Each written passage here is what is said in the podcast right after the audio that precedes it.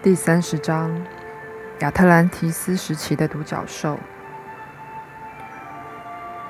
亚特兰提斯是宇宙在地球上的一个实验，它持续了二十四万年，是所有存在过的文明中最长的一个。这块大陆升起又下沉，下沉又升起，总共达五次之多，一次又一次的。这个文化在科技上很先进，却在灵魂上破产，终至毁灭。但是在西元前两万年，亚特兰蒂斯第五次，也是最后一次再出现，这就是黄金世纪出现的时期。也在这一千五百年间，人类在地球上创造了天堂。他们遵循灵性法则生活，维持着一种第五次元的能量，发展出非常先进的纯水晶科技。这种技术是不会伤害地球或人类的。相较之下，它的神奇让目前的科技显得很幼稚和不成熟。在整个黄金时期里，亚特兰提斯的人都非常敏感。都有特异功能，他们都有灵视力、超听觉力、心灵感应能力，也能够瞬间移位、自身移位显形、漂浮、疗愈和念力移物。念力移物就是把身外的一个东西透过去物质化使它消失，然后在另外一个地方让它物质还原。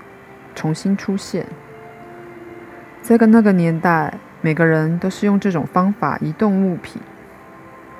当你做自身移位显形时，你先让自己消失，转移到另一个地方，再重新出现。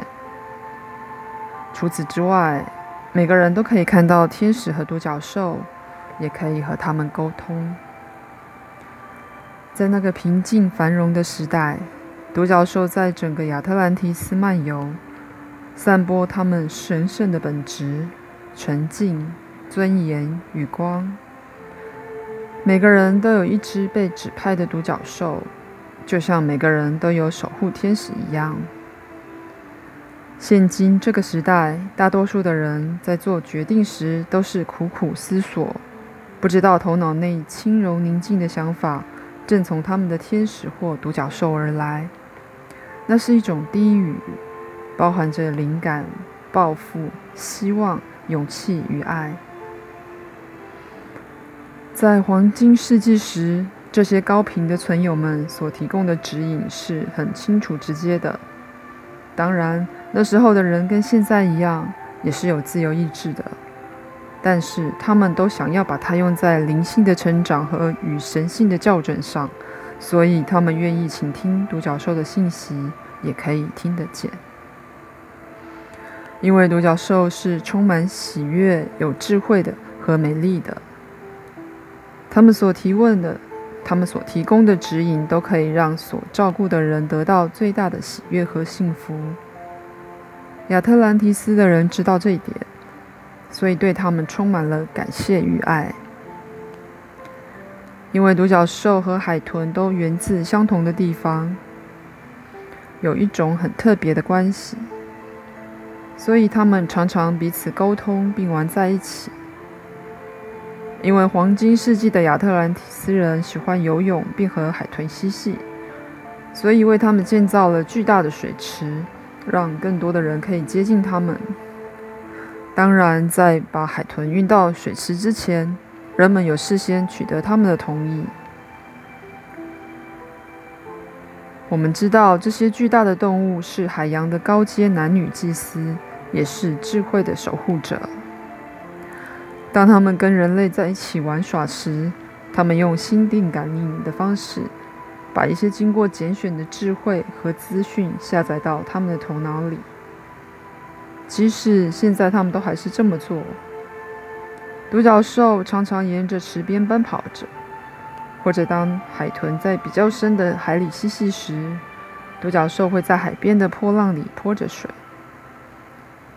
它们结合在一起的光，曾经帮助亚特兰提斯人保持他们的纯净。就在亚特兰提斯的能量下降且变得浓稠时，独角兽从地球上撤离了。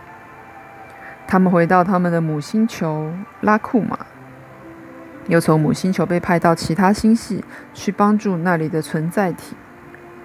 在那个星系里。能量正在演化中，而那里的生命体也渴望扬升。独角兽被送到这些地方，把频率提高，并帮助当地的居民保持住他们的愿景。亚特兰提斯之前的时代，在亚特兰提斯之前的每一个时代，都有极端的黑暗和光。有一个团体的组成分子是堕落天使比利尔的孩子们，他们是物质主义者，追求感官的快乐。他们和一的法则 （Lower One） 的孩子们是为对立的。这些孩子们把生命献给了灵性知识，他们的核心思想是合一。在所有的这些时期里，独角兽寻找带着强光的人，并帮助他们。例如，在亚特兰蒂斯早期，圣母玛利亚圣殿的女祭司非常清楚，独角兽的能量是纯洁和有力的。玛利亚本身出现时，总有独角兽在她的身旁。找回黄金亚特兰提斯。最后，地球的频率提高到足以让黄金亚特兰提斯的能量再度回来。由此之故，亚特兰提斯的天使们，在那时代他们是人们的守护天使，也携带着亚特兰提斯的智慧。现在正回来寻找那些能量够纯净、有足够奉献之热忱的人，和他们一起做事。这些天使和我们现在的大天使有着相同的振动频率。在过去的几年里，因为人类开始在进化，独角兽再度前来与地球接触。有很多的人和团体现在都能从能量场中散发出足够的光来吸引独角兽。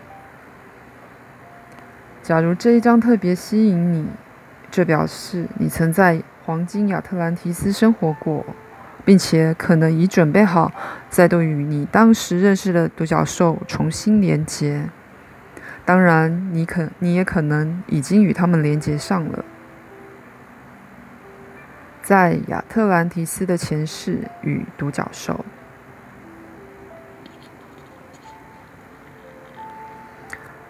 在一个亚特兰提斯工作坊，那一次我们都进入了前世。之后。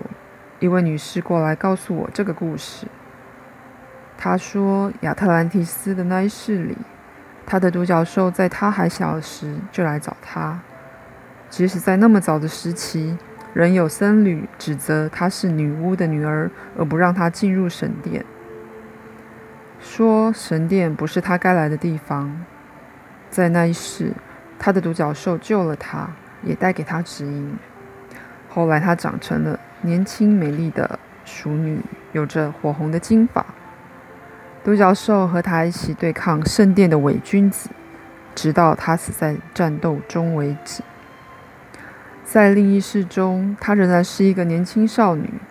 这次她有三只独角兽，一只白的，一只黑的，第三只是淡紫色的。他还说，在这一世里，他从小就一直喜欢独角兽。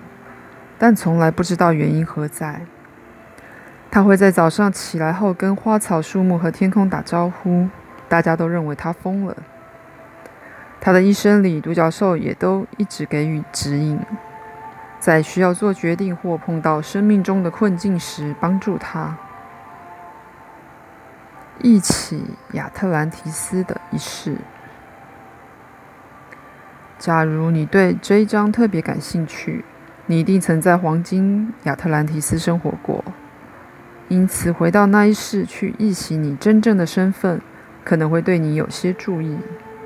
你可能会想找回你的天赋，再经验一次那种宁静和稳定。查出当时的身份和从事什么工作，和你当时的天使与独角兽有更深的连结。会见男祭司或女祭司，甚至是高阶的男祭司或女祭司，或者做些完全不同的事。假如你想要握着水晶，在这趟观想旅程开始之前，请先用你的意图帮它充满能量。观想和你的独角兽回到亚特兰提斯。一，找一个可以让你安静下来又不会被打扰的地方。二，把空间准备好，你可以点蜡烛或做任何你认为合适的事。三，确定自己可以舒适的坐着或躺着。四，请大天使 Michael。为你披上它深蓝色的防护斗篷。五，观赏金色的树根把你固定在地球上。六，闭上眼睛，想象一个炎热的晴天，你在一个美丽的瀑布旁边，体验水喷下来的感觉。七。提醒你的独角兽，等待它的到来。八，问候他，感谢他的到来，告诉他你想要他带你回到在养黄金亚特兰蒂斯生活过的仪式，以及你为什么要回去的理由。九，骑在他背上，进入瀑布上方的彩虹。再飞过彩虹桥，到一个金色的大门。十，从独角兽身上下来，打开大门。十一，穿过门之后，你发现自己已经到了亚特兰提斯，在另一个身体里，穿着不同的衣服。注意自己脚上穿的是什么。去感觉你所穿的长袍，注意它的颜色。